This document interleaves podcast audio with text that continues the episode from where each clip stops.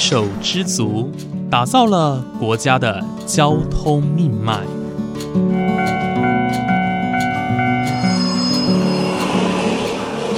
翻山越岭，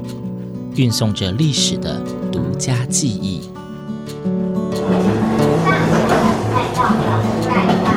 始终不渝，承载着你我的心之所向。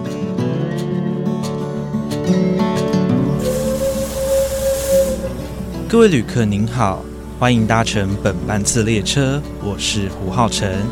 欢迎来到鬼世界，让我们一起探索铁道文化，感受铁道温度，记录铁道故事。本节目由正声广播公司台中台胡浩辰制作主持，欢迎收听。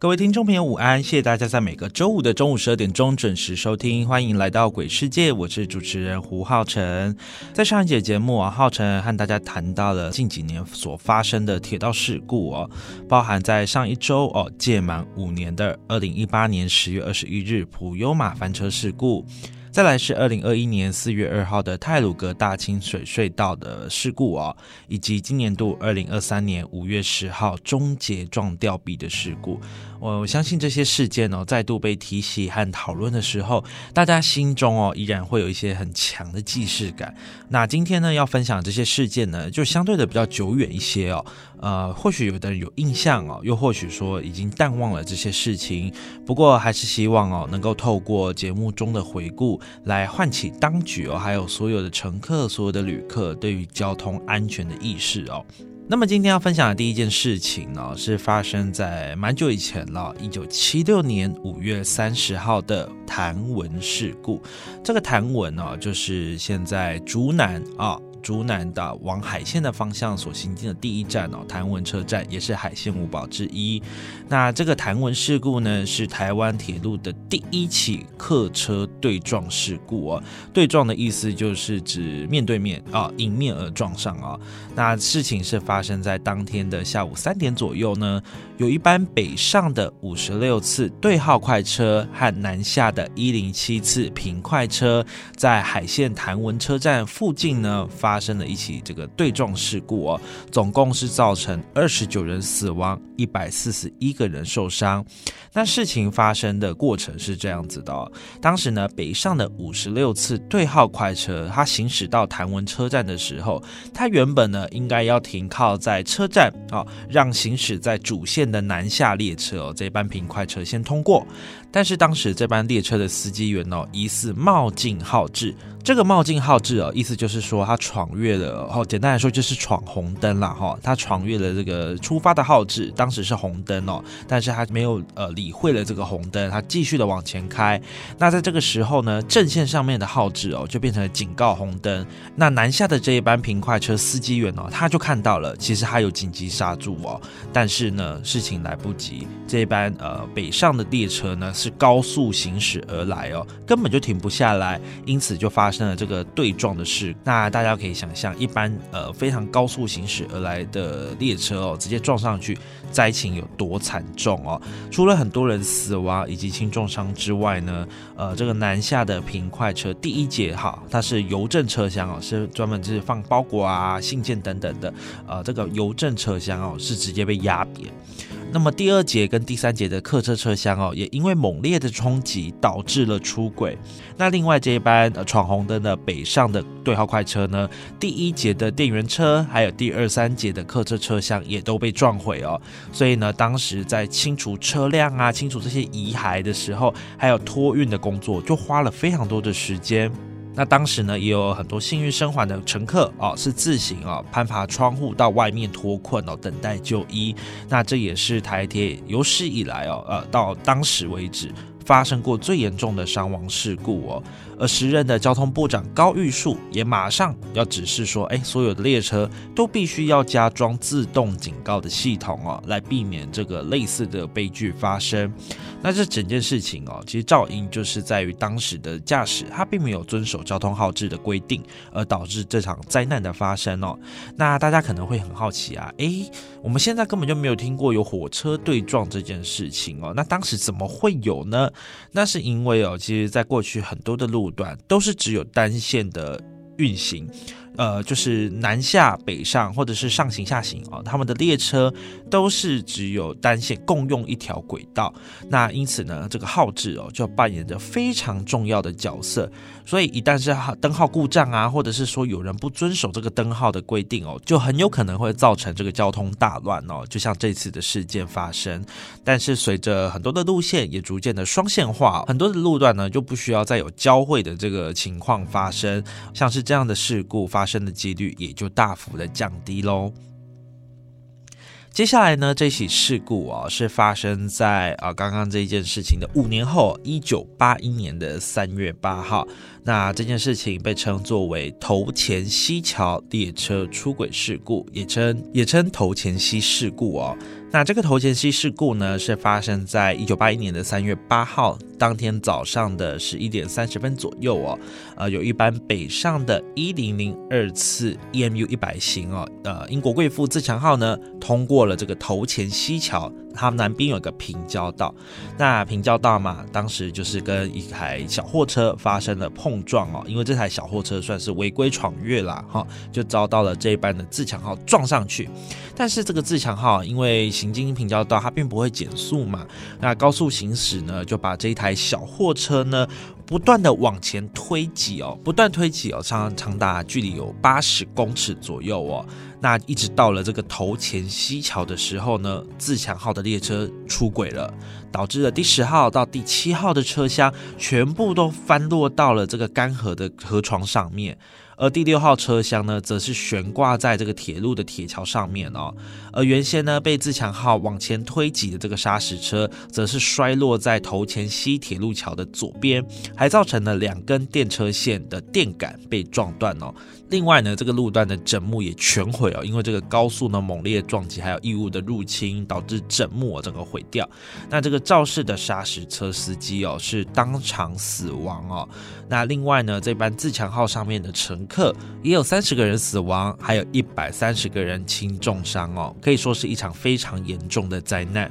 那在当时哦，一九八一年是 EMU 一百型自强号投入服务的大概三到四年而已哦，可以算是非常新的车哦。但是因为这场车祸，这个事故编组其中的这个 ED 一一零这台列车损坏非常的严重而报废了。那当时的行政院呢，除了发放抚慰金给伤亡者之外呢，那在铁路的安全上也有做了几项的改革，包括最知名的事迹哦，就是在所有哦当时这个 EMU 一百型的自强号上面呢，呃，去改它的涂装，在这个刚引进的 EMU 一百型自强号上面哦，呃，在车头还有车尾，呃，是没有这样子的涂装的，它跟一般的车身都是属于那种有土黄啊，还有黄色了啊，就是一样的啊。算是一个统一的一个涂装，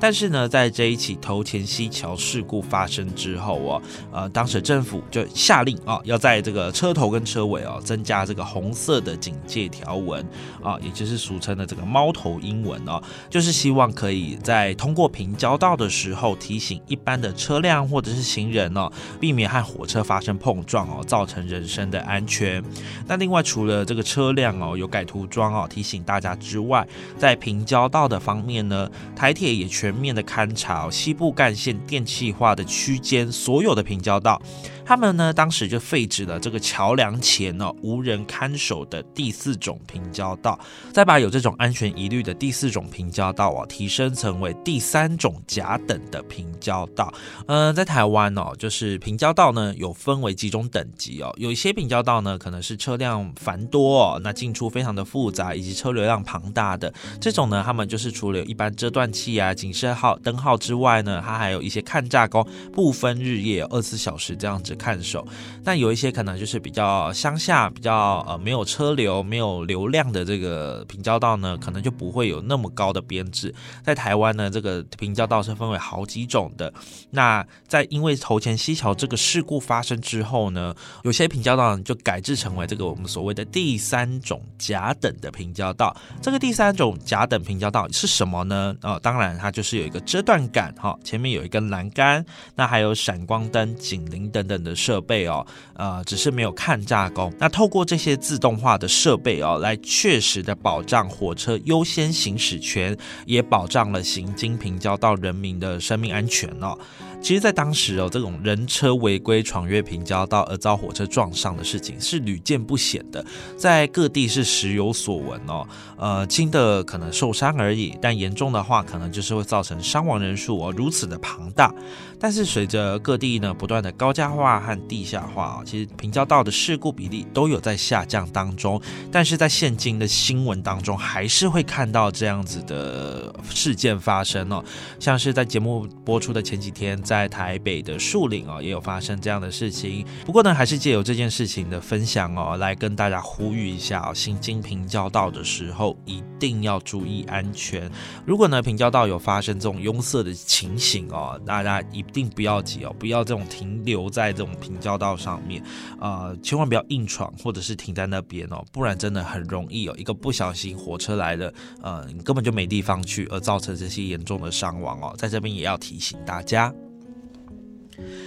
接下来这起事故呢，是发生在阿里山森林铁路中的零三零一事故哦。这个零三零一是它发生的日期，事情呢是发生在两千零三年三月一号的下午两点左右啊。当时呢有一班呃车辆哦，是从沼平车站开往神木车站的列车哦。那这个在行经神木站前面这个铁桥的时候呢，第一节的车厢突然出轨，而且去撞到了这个旁边的。山壁哦，那第二节跟第三节的车厢则是被卡在这个桥梁旁边突出的山壁当中，就呈现了一个四十五度还有七十五度角的大角度倾斜状哦，可以说是整个翻覆。那第四节车厢哦，则是掉落到了五公尺深的一个溪底。总共造成了十七人死亡以及两百零五个人受伤的惨剧哦。其中呢，卡在桥梁跟山壁之间这第二三节车厢哦，伤亡是最严重的。那这起事故呢，也是阿里山林铁通车以来最严重的人祸之一哦。那究竟呢，为什么会发生这一起惨绝人寰的事故呢？说穿了哦，真的就是粗心大意所酿成的灾害。当时的嘉义地检署检察官哦啊，在事情发生之后，就前往事故的现场去勘查，结果呢，发现是当时哦，车务人员他们并没有把连接机车还有客车车厢之间的这个贯通。呃，刹车系统脚悬塞所打开哦，这个小旋塞大家就可以想象是一个开关的概念哦。因为呢，刹车系统是在我们机车头的部分，那必须透过管道还有一些开关哦，来呃连通到其他的客车车厢。因此，在刹车的时候呢，其他的客车也才能同时产生刹车的作用啊。但是呢，这个脚悬塞哦，也就是这个开关，它并没有被打开，而导致刹车失灵哦，在下坡。的时间车速就过快了，所以这个车厢呢才会出轨撞上山壁哦。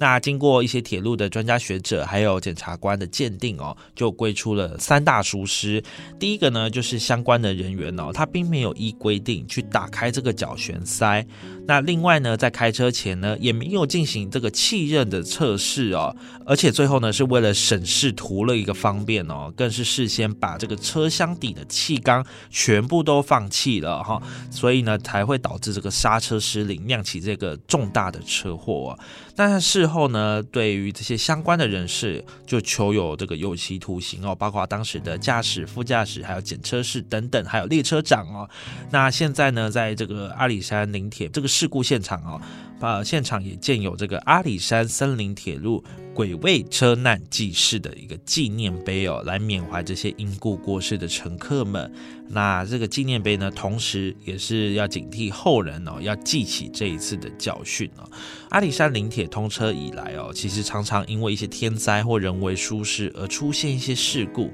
也因为呢地处偏远的关系哦，往往在发生一些重大伤亡事故的时候，救援难度也都增加，而当地的医疗资源哦，更是一个挑战。而自从九二一地震后哦，就命运多舛的阿里山林铁，预计呢就要在明年度哦，二零二四年久违的恢复全线通车。那老实说，我们还是非常期待它的继往开来哦，也希望它的通车能够再度带领台湾的观光重返国际的视野。不过，真的也希望哦，一切的硬软体设备哦，包含铁路本身，包含列车本身，都可以有充分的准备，还有保养，还有维修，甚至是相关的呃更新。那也希望哦，相关的人员及单位哦，都能够做好事前的准备，让这条国宝级的铁路哦，能够光荣回归到台湾的观光领域当中。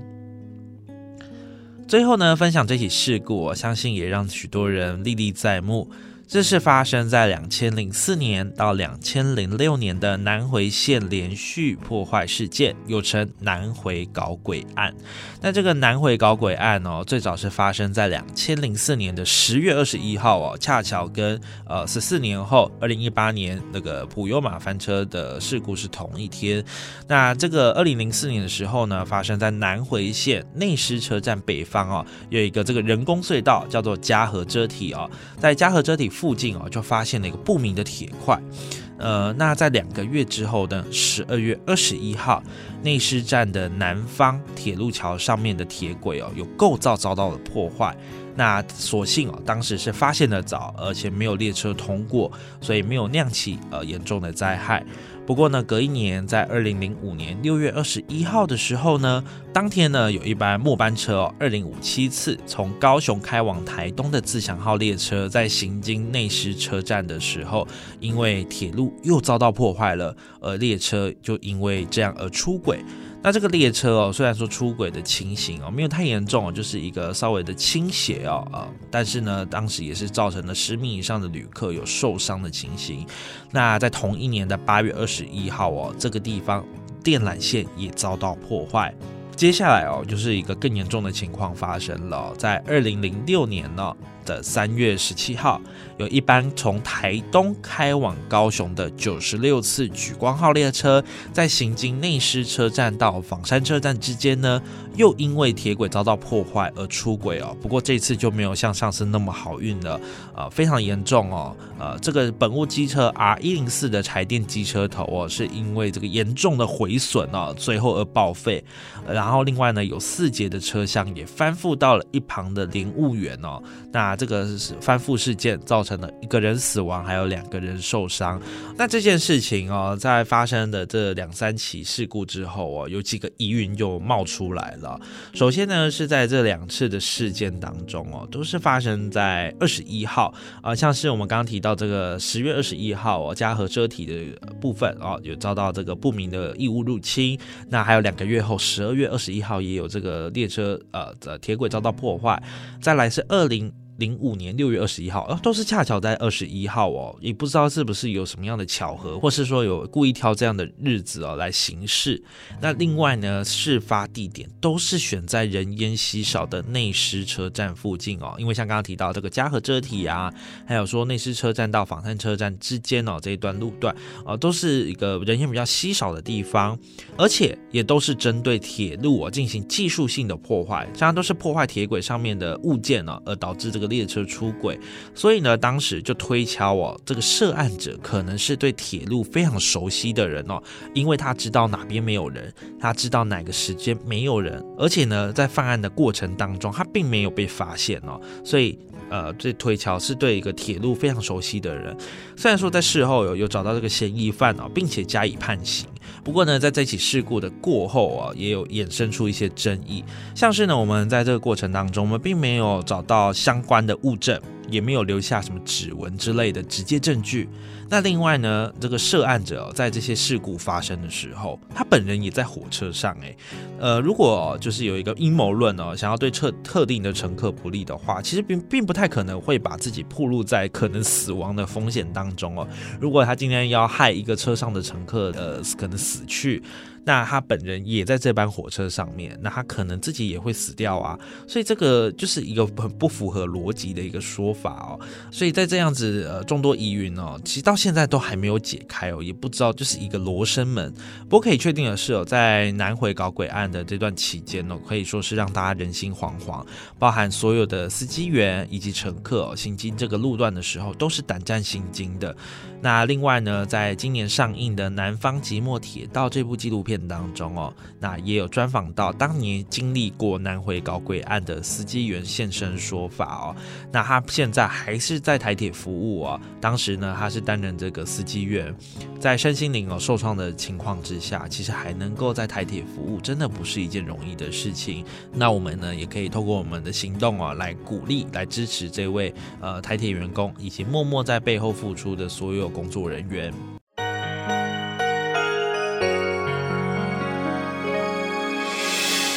伤心的时候有我陪伴你，欢笑的时候与你同行，关心你的点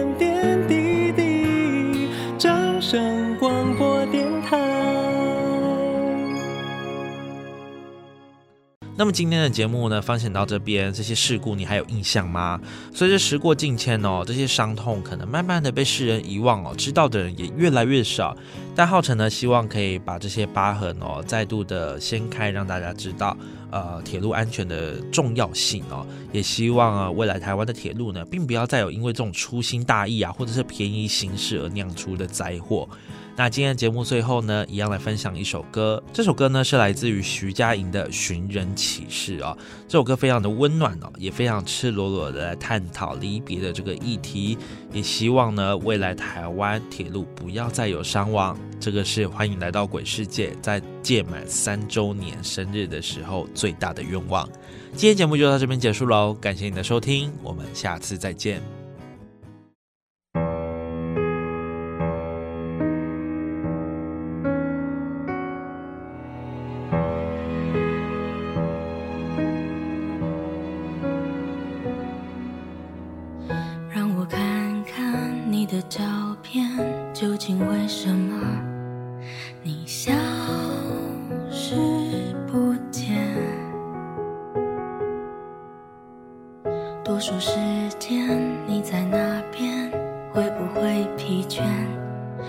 你思念着谁？而时间。